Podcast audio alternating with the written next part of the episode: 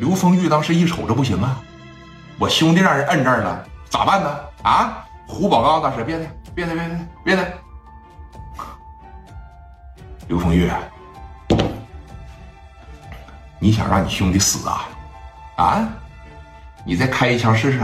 啊！你再开一枪试试？赵长风从后边啪的一下子给五十四就拿出来了，往他妈张富贵的后脑海上哐的一顶，打呀！你不很能打吗？不是初出的小牛犊不怕虎吗？你再开一枪，我朝你哥们后脑海上、脑袋上开个窟窿，打，打呀！啊！风玉这边这一瞅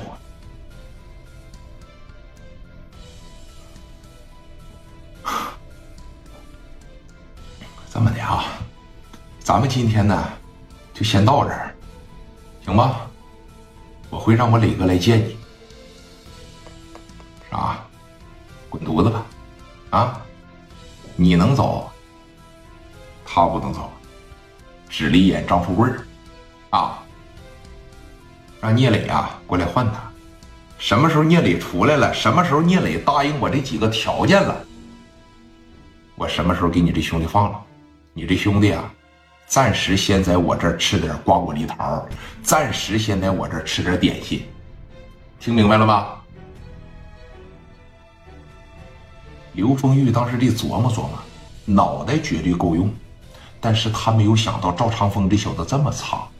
如果说张富贵啊，要是不让，哎，赵长风给拿捏住，给擒拿住，我估摸着双方啪啪啪这一打上，一喷上，刘丰玉应该是落不了什么下风。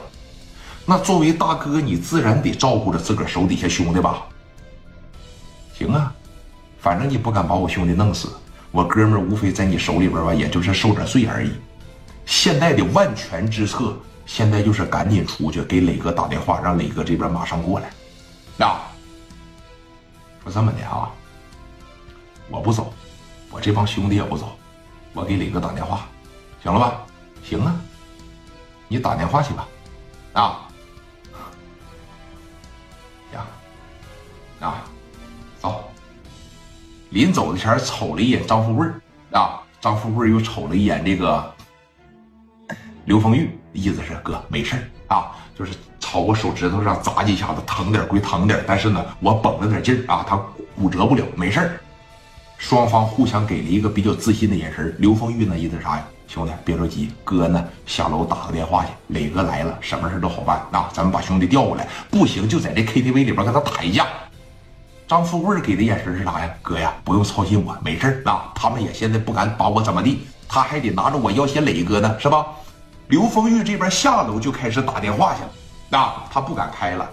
刘丰玉要是再敢开枪，赵长风真要是一激动，朝着张富贵脑袋上咣来一下子，这责任你负不起，那就成混干了，那就不叫霸道了，那就成混蛋了。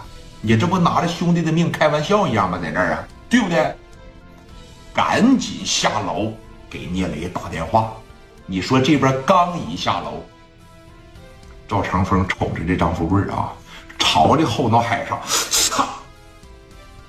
还对我动刀。赵长风也挺够爷们儿，扎了他一刀，那西瓜汁呲呲往外流啊！